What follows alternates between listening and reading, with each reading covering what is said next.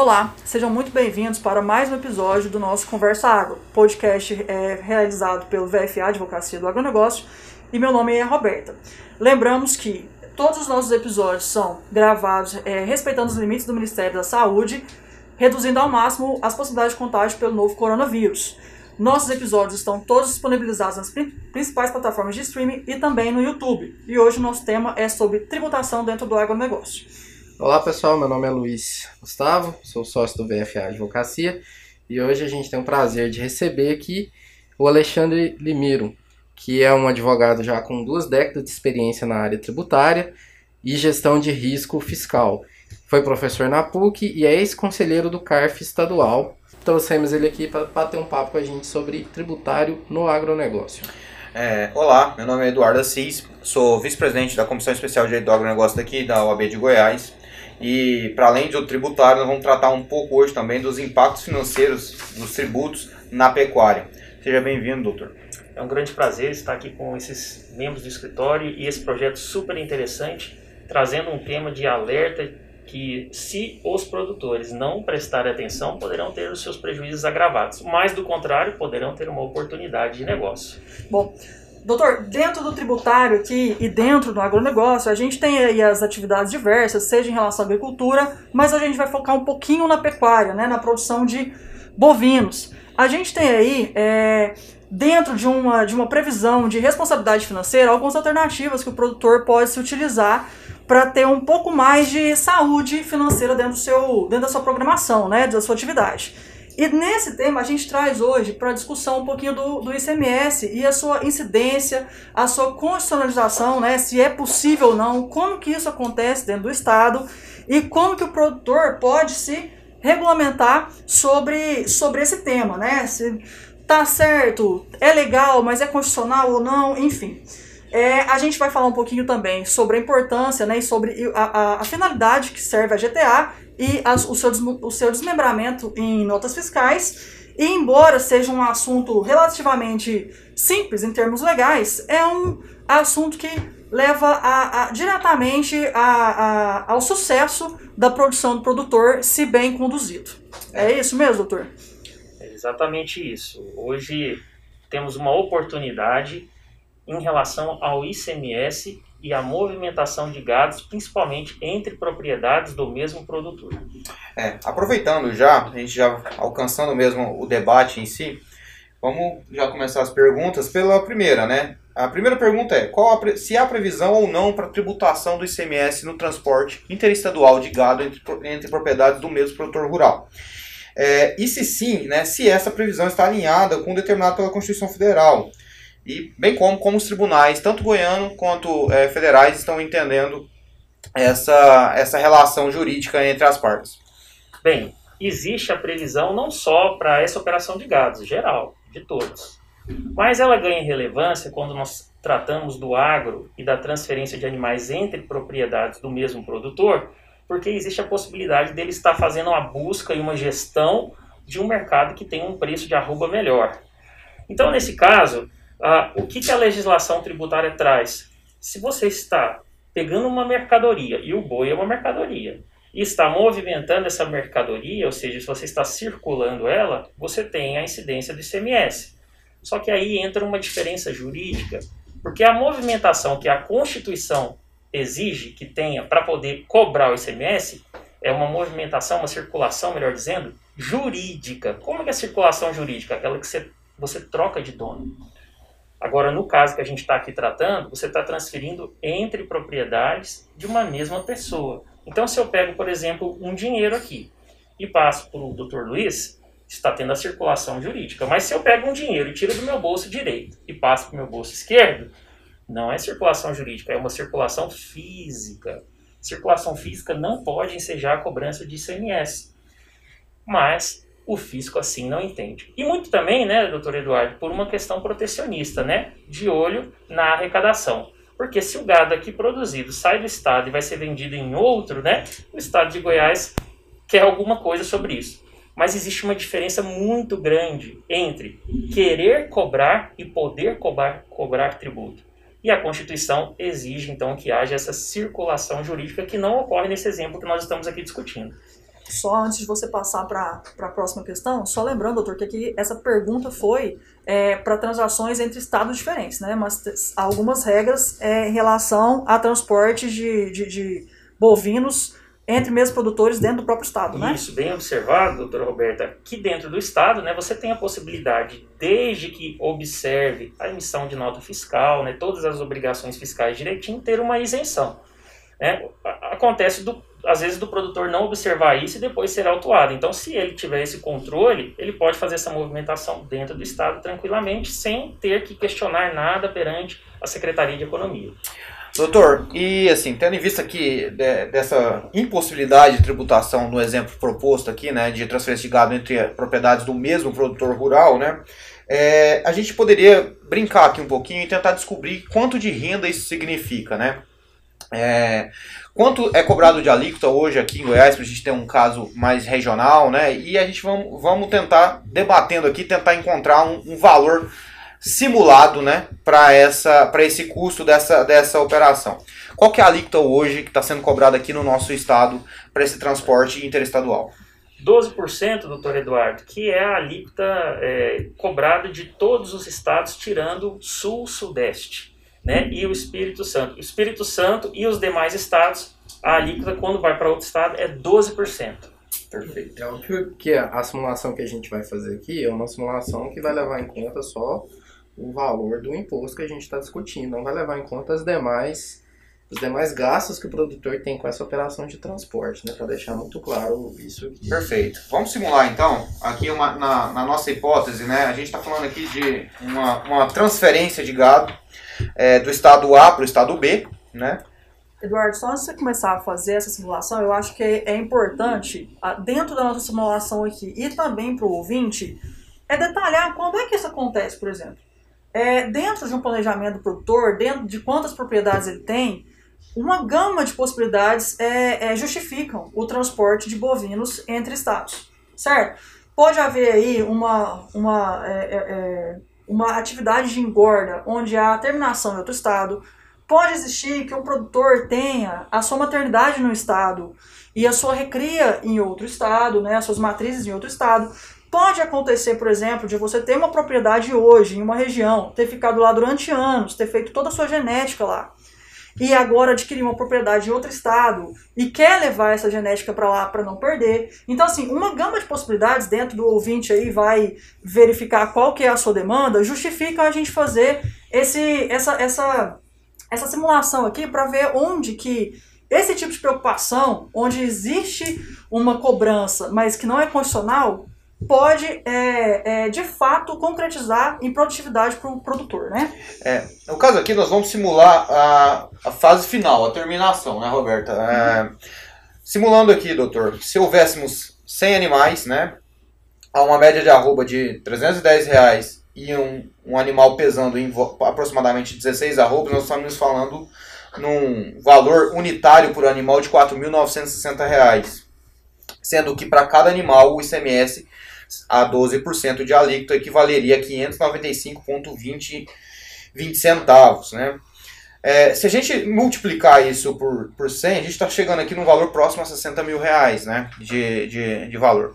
Com, com, confere com, com a, a mente do senhor? Isso, exatamente. A gente vai pegar o valor da operação. Qual que é o valor da operação segundo o fisco vai fazer a leitura? Ele vai pegar o valor de mercado do gado, ou o valor da pauta que está próximo disso vai somar e jogar 12%. Então, veja só aí que numa, simples circulação, não jurídica, mas circulação física, numa voltinha de um gado de uma propriedade para outra, gerou-se aí 60 mil reais. Isso aí provavelmente podia ser melhor empregado, né, doutor? Em uma outra questão na propriedade, né? Ah, sim, se, se pega hoje 60 mil reais é, para pessoal que mexe com confinamento aí, a gente até pede para que vocês façam essa simulação, essa simulação em, em, casa mesmo. O que, que 60 mil reais gera?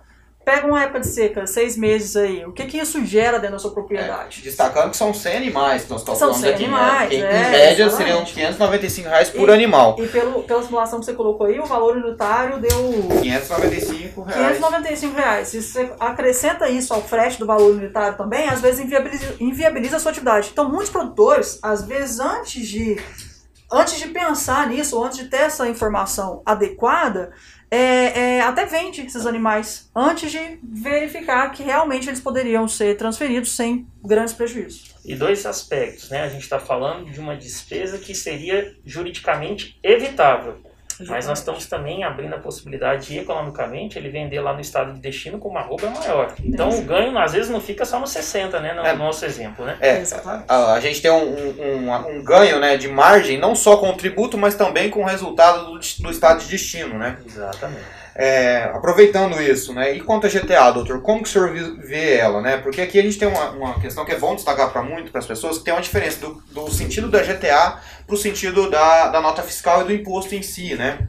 É, o senhor imagina uma possibilidade também de questioná-la ou não? O senhor é, imagina que seja um outro tipo de tributo, enfim, é, um, para um outro tipo de resultado, né? Então, o, o, o valor tributário que se cobra a partir da GTA chama-se taxa. É diferente do ICMS, que é imposto.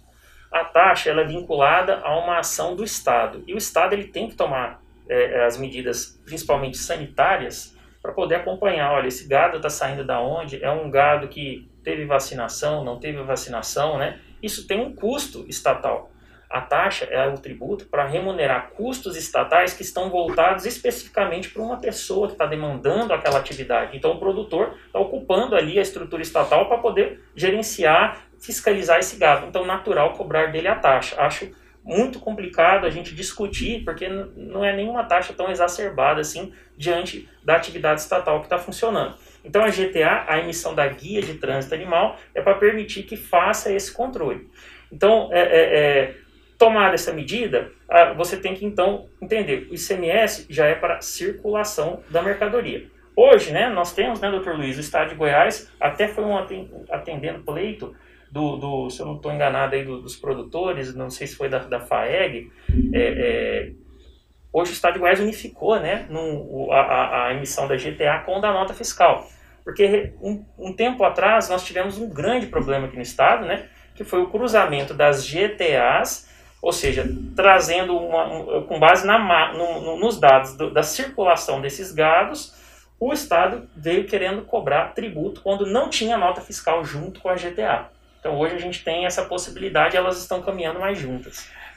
Trata-se de um poder de polícia, né, doutor? Em última, em última análise, né? É o Estado observando se a relação jurídica está pautada pela legalidade, é, quando a gente fala na, na GTA. Então, se o gado está sanitariamente bem, né, se, tem, se aquele produtor tem condições de fazer transferência, não está em período de vacinação, não está em algum outro período, a GTA vai ser utilizada para verificar esse tipo de, é, de, sentido. Bem observado. Sim, e assim, a despeito do posicionamento do STF, do STJ, sobre a não incidência do, do ICMS, como a gente está discutindo aqui, o fisco estadual aqui ele tem uma posição tanto quanto agressiva e ele costuma ignorar o posicionamento dos tribunais e autuar mesmo assim.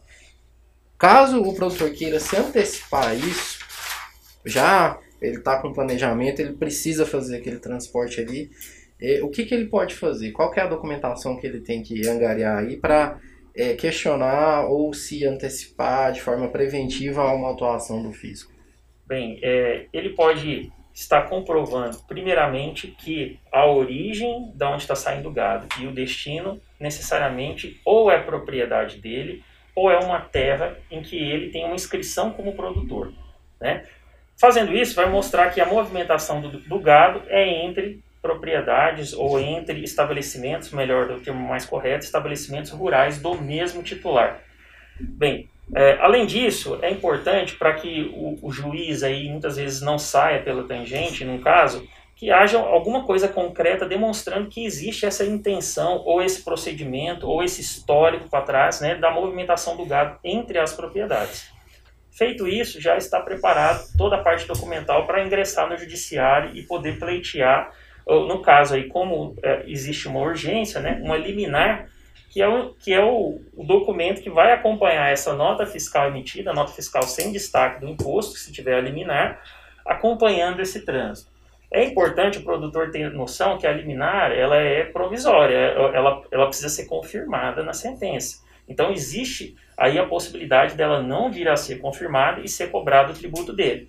Mas hoje, essa situação da discussão do trânsito é, entre, de animais entre mesma propriedade é uma discussão que está bem chancelada, no, inclusive no Supremo Tribunal Federal, ou seja, nossa última instância.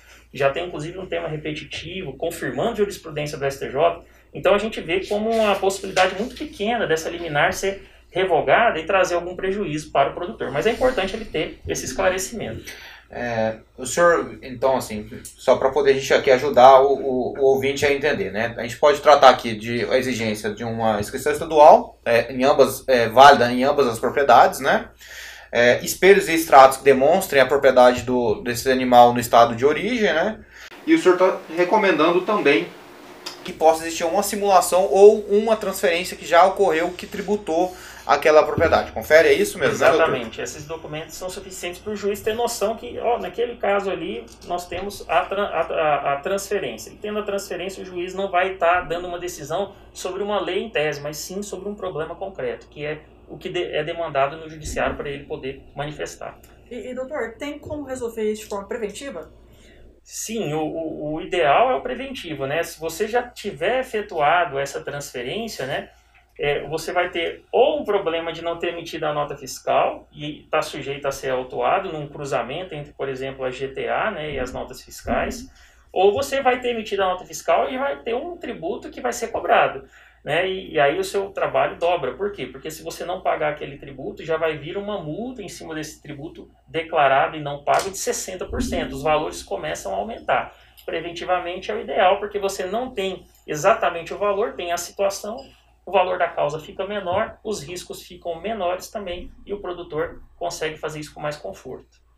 É, ainda dentro desse contexto, doutor, o senhor visualiza algum problema se caso o produtor seja arrendatário ou parceiro é, agrícola, né, em alguma das propriedades ou nas duas propriedades, caso de fato ele não tenha a propriedade do imóvel, mas ele seja apenas o possuidor, né, aquela pessoa que tem contato ali com a, com a atividade, sendo proprietário apenas do, dos animais?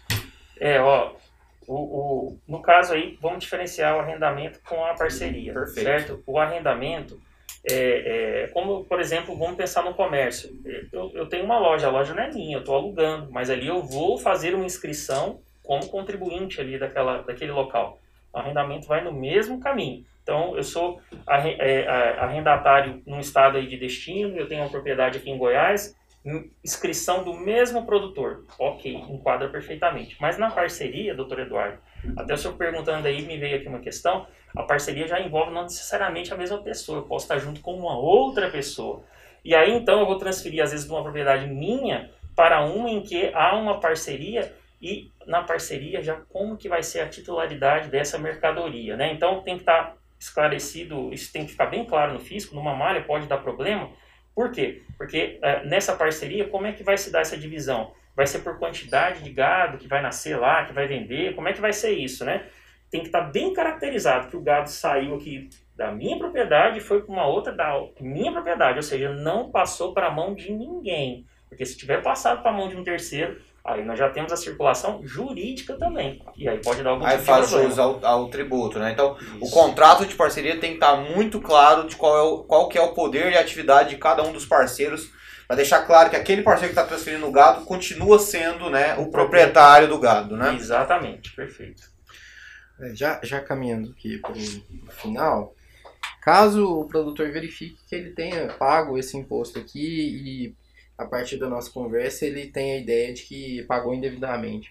Qual que é o mecanismo jurídico que ele tem para fazer esse questionamento e um eventual ressarcimento?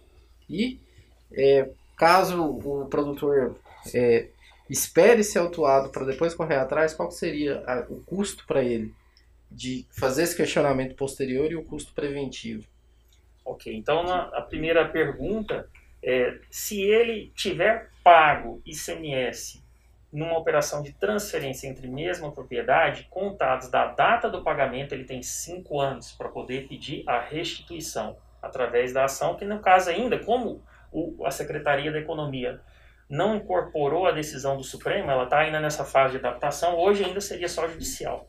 Administrativamente não vejo ainda possibilidade de sucesso. Em breve, quem sabe isso aí não, não vai ser regulamentado.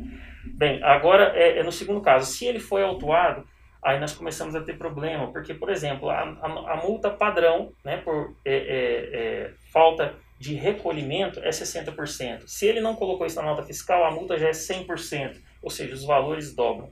E aqui no nosso estado de Goiás, nós estamos num estado que as custas judiciais são muito caras.